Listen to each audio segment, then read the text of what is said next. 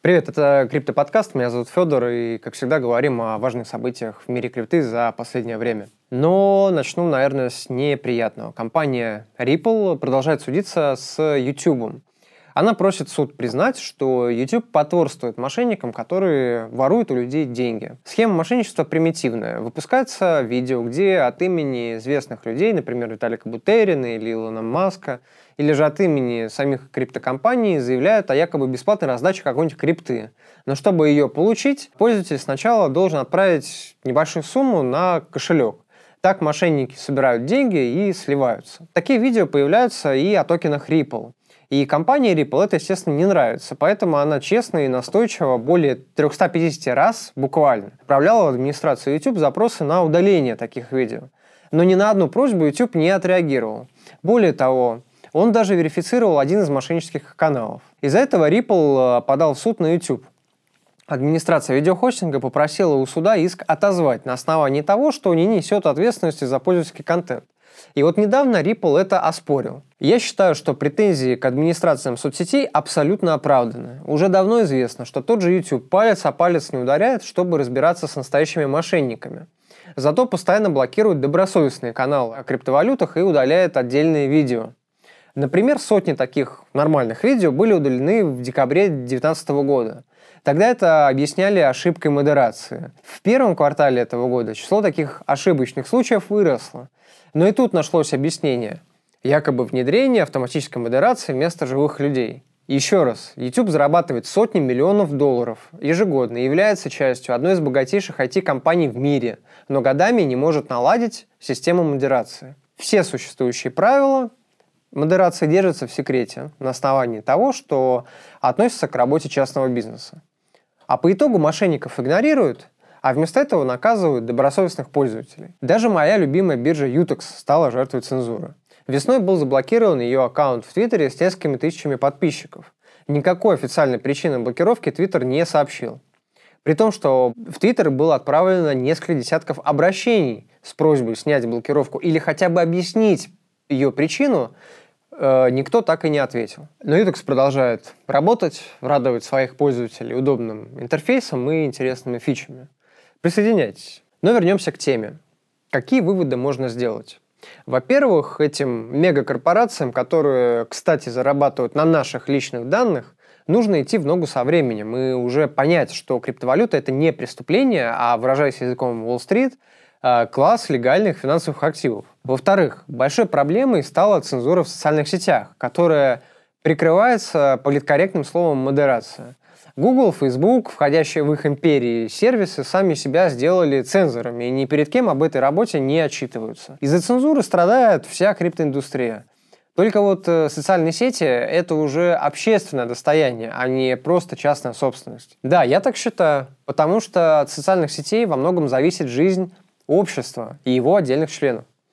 Поэтому, если администрация сервисов проводит модерацию соцсетей настолько неэффективно, значит, это должен делать кто-то другой, со стороны. Может, какая-то общественная организация, которая будет устанавливать правила открыто и честно, и которой будет доверять обществу.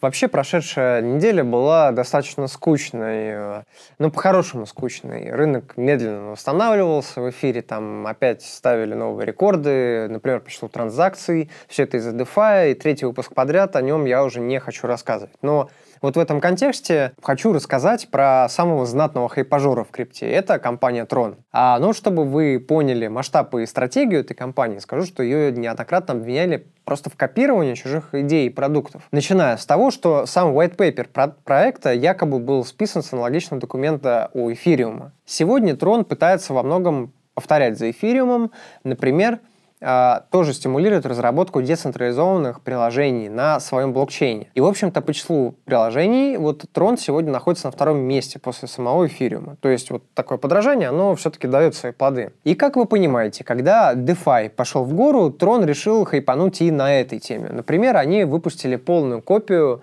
MakerDAO под названием Jet, только вот в последнем вместо залога используется токен Tron, а не эфир. Есть у Трона и клон децентрализованной биржи Uniswap, под названием JustSwap.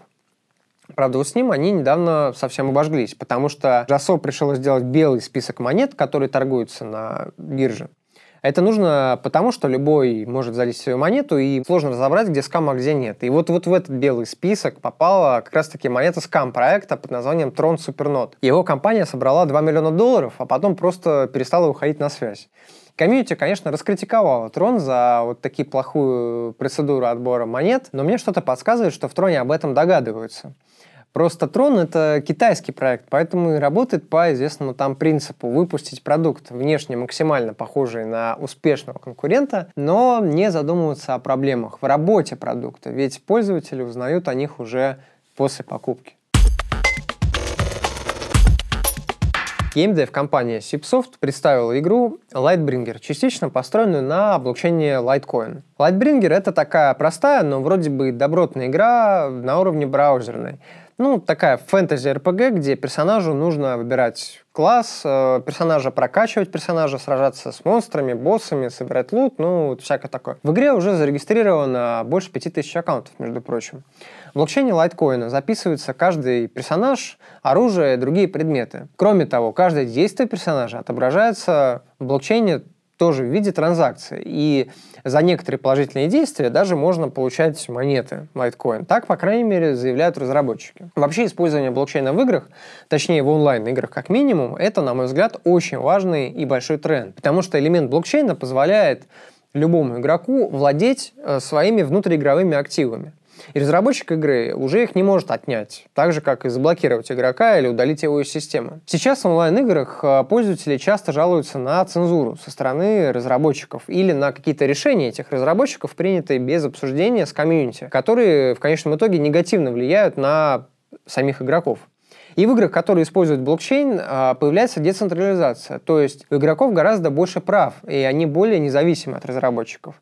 Кроме того, есть отдельная история, связанная с коллекционными предметами. В некоторых блокчейнах, в том же эфириуме, есть специальный тип, тип токенов, которые э, являются уникальными и не могут быть заменены. С помощью этих токенов удобно создавать э, игры, где большое значение имеют уникальные предметы.